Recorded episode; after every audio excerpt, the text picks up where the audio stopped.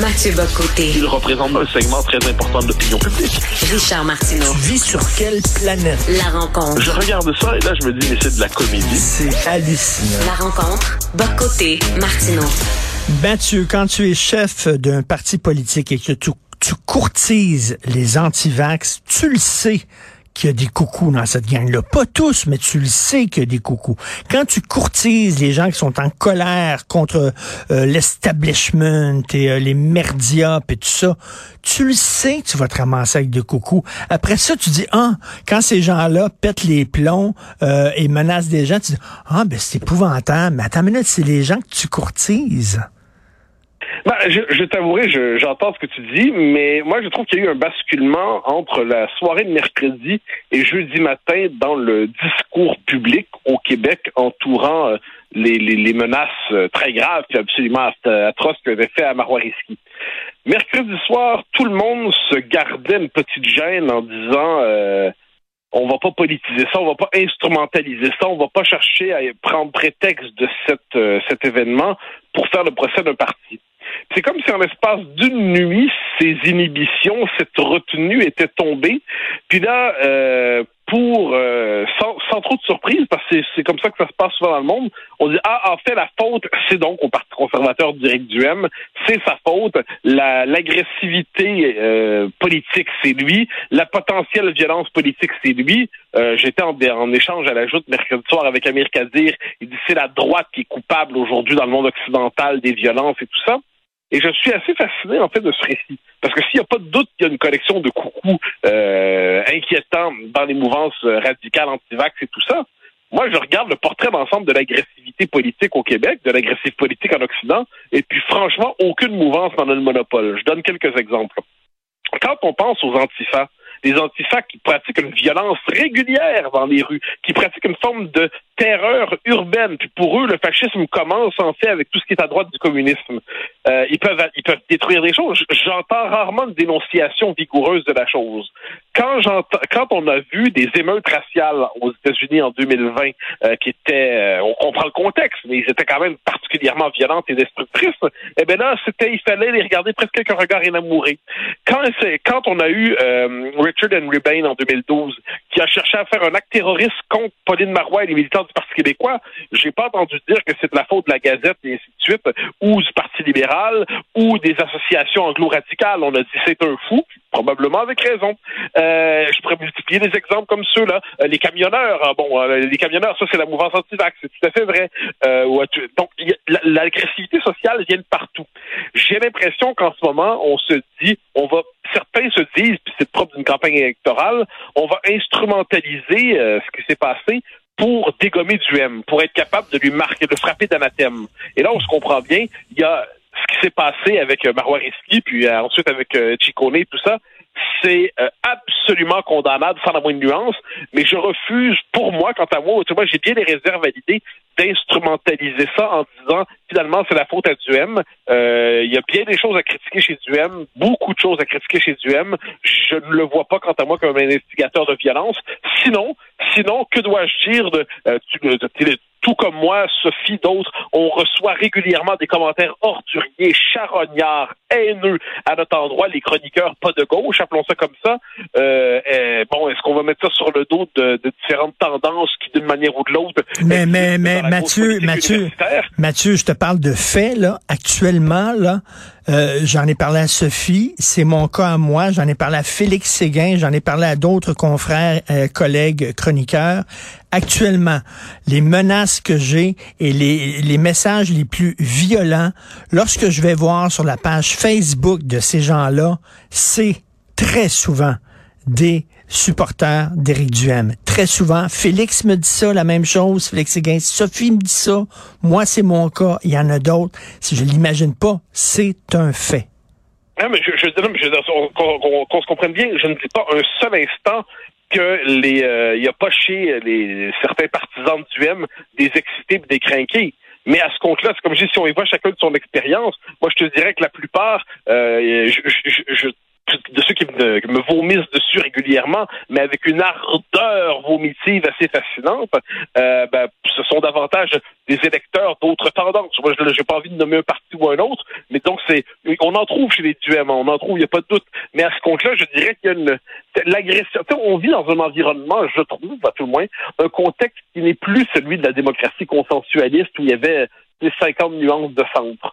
Euh, on est dans des sociétés fracturées, des sociétés où les réseaux sociaux ont conditionné et chauffé l'opinion pendant dix ans en désinhibant les passions des uns et des autres, en poussant à une toujours plus grande agressivité sociale, en normalisant des comportements qui sont ceux de la meute lyncheuse. On vit dans des sociétés où le mépris des uns et des autres s'exprime euh, avec une vigueur euh, incroyable. Euh, ensuite, le mépris s'exprime pas toujours avec les mêmes mots, s'exprime pas toujours de la même manière. Et je que moi, quand je vois ça, je suis bien prêt à dénoncer tous les coucous qu'on trouve chez Duhem avec le plus grand zèle, mais je tiens simplement à dire que de mon expérience et de ce que j'en vois, des coucous, j'en vois dans les différentes tendances.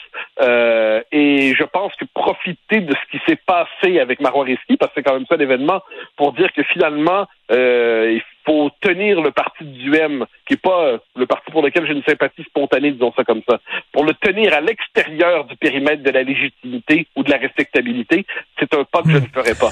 Moi, moi, moi, je parle, je parle, je... très clair à militants, c'est autre chose. Je parle de moi-même. Oui, je reçois des messages des fois qui sont euh, insultants de la part d'adeptes de Québec solidaire. Oui, mais aller jusqu'à des menaces, c'est très souvent, c'est Éric Duhem. Je m'excuse, mais quand tu quand tu courtises, euh, euh, euh je reviens là-dessus, les antivax, c'est pas tous les antivax qui sont des coucous, mais tu as un fort pourcentage de coucous là-dedans. Et quand tu courtises ces gens-là, ben tu, tu sais qui t'attire dans ton parti. Ben, le, le, fait est que je ne sais pas si Duhem, si on cherche à faire la, généalogie de son, euh, son parcours au Parti conservateur, je ne sais pas s'il a d'abord visé des antivax ou des gens qui avaient des réserves sur des mesures sanitaires. Et c'est pour moi, c'est pas les deux sont pas euh, sont pas euh, identiques, sont pas assimilables. Il y avait un croisement entre les deux, mais les, des antivax militants et convaincus, c'est une chose. Ensuite, des gens qui avaient de grandes réserves sur des mesures sanitaires, mais qui étaient des citoyens euh, ordinaires, normaux, qui, qui trouvaient que ça allait trop loin, mais qui n'étaient pas violents. Je pense que c'est quand même ça l'électorat qui le rejoint. Ensuite, comme dans tout nouveau parti, puis ça, faut voir ça tout nouveau parti politique dans le monde occidental, on s'entend, attire par définition ceux qui se sentaient largués, ceux qui se sentaient oubliés, ceux qui ils peuvent investir le nouveau parti de toutes leurs théories, de tous leurs fantasmes.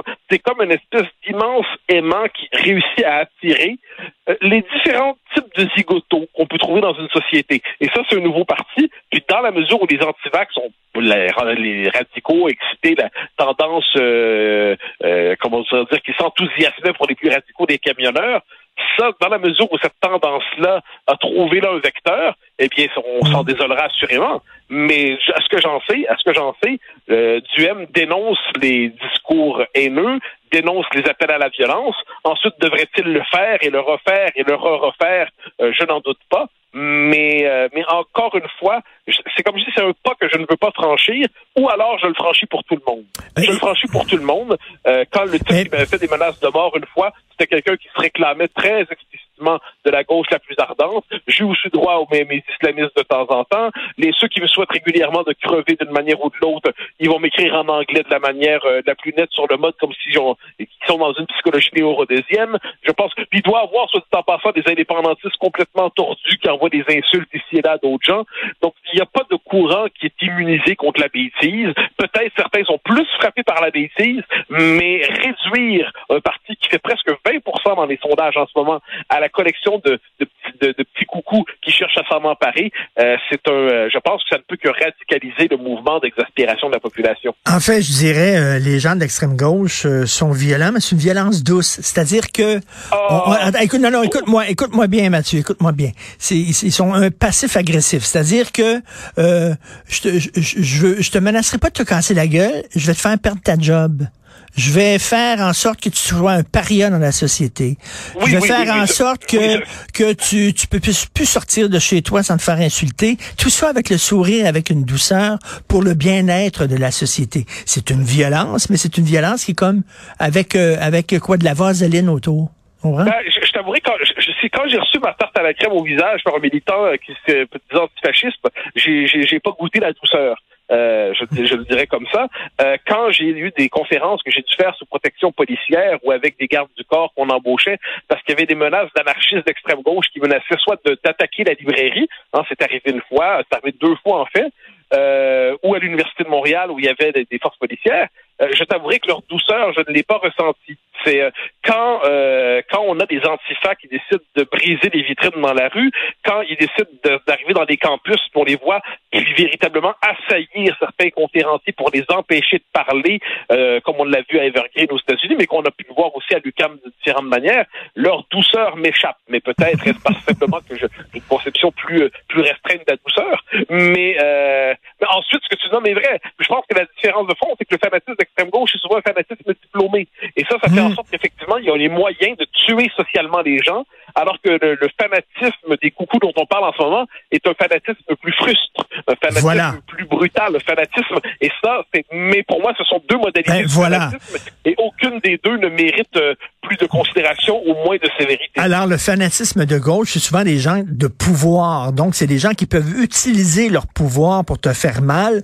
Le fanatisme de droite, c'est souvent des gens qui ont pas de pouvoir et qui sont frustrés. Et le seul pouvoir qu'ils ont, quasiment, c'est leur point. Oui, ça, ça, je suis d'accord. Ça, ça, je le vois. C'est-à-dire que c'est souvent dans les. Puis là, je le dis avec toute la. sans aucune condescendance, mais c'est davantage dans les milieux populaires, dans des milieux plus. Euh, qui, qui, sont moins construits idéologiquement et tout ça, et puis qui ressentent l'exaspération. Bon, pour leur exaspération s'exprime de manière beaucoup plus brutale quelquefois. Mais je le redis, je le redis pour en faire l'expérience personnellement, parce que j'en sais comme. Comme je suis depuis que je fonctionne à conférence avec des protections, je me rappelle quand j'ai voulu faire un, débat à la librairie de livres voyageurs avec Louis-André Richard, euh, pas de livres voyageurs, pardonne-moi, au, euh, au, port de tête à Montréal. Et là, l'extrême gauche, donc des, des, anarchistes extrême gauche, ont dit si vous faites l'événement, on rentre, on fout le bordel, on pète les vitrines, on lance des, des ballons pleines de peinture sur les livres, on gâche la marchandise.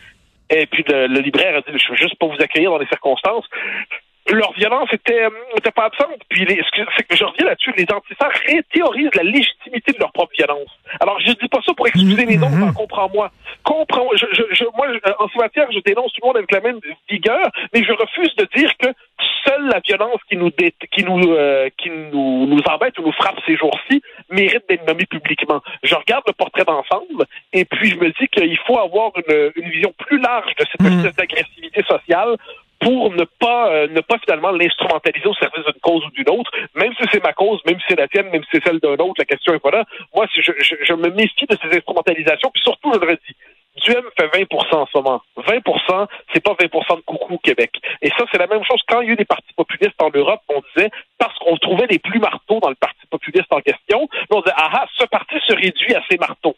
Euh, non, ça, quand, les, quand 20 de Québécois votent quelque part, je me dis, OK, ça attire probablement euh, deux, trois zigotos, mais ça attire quelque chose d'autre. Et je pense que ces 20 %-là qui se tournent vers du M, il y a plus de chances qu'ils se radicalisent dans leur exaspération si on les traite tous de zigotos par effet d'amalgame que si on cherche à dissocier les fous et ceux qui, pour différentes raisons, sont en colère, mais l'expriment de manière légitime. Ben, super intéressant, Mathieu. Merci beaucoup.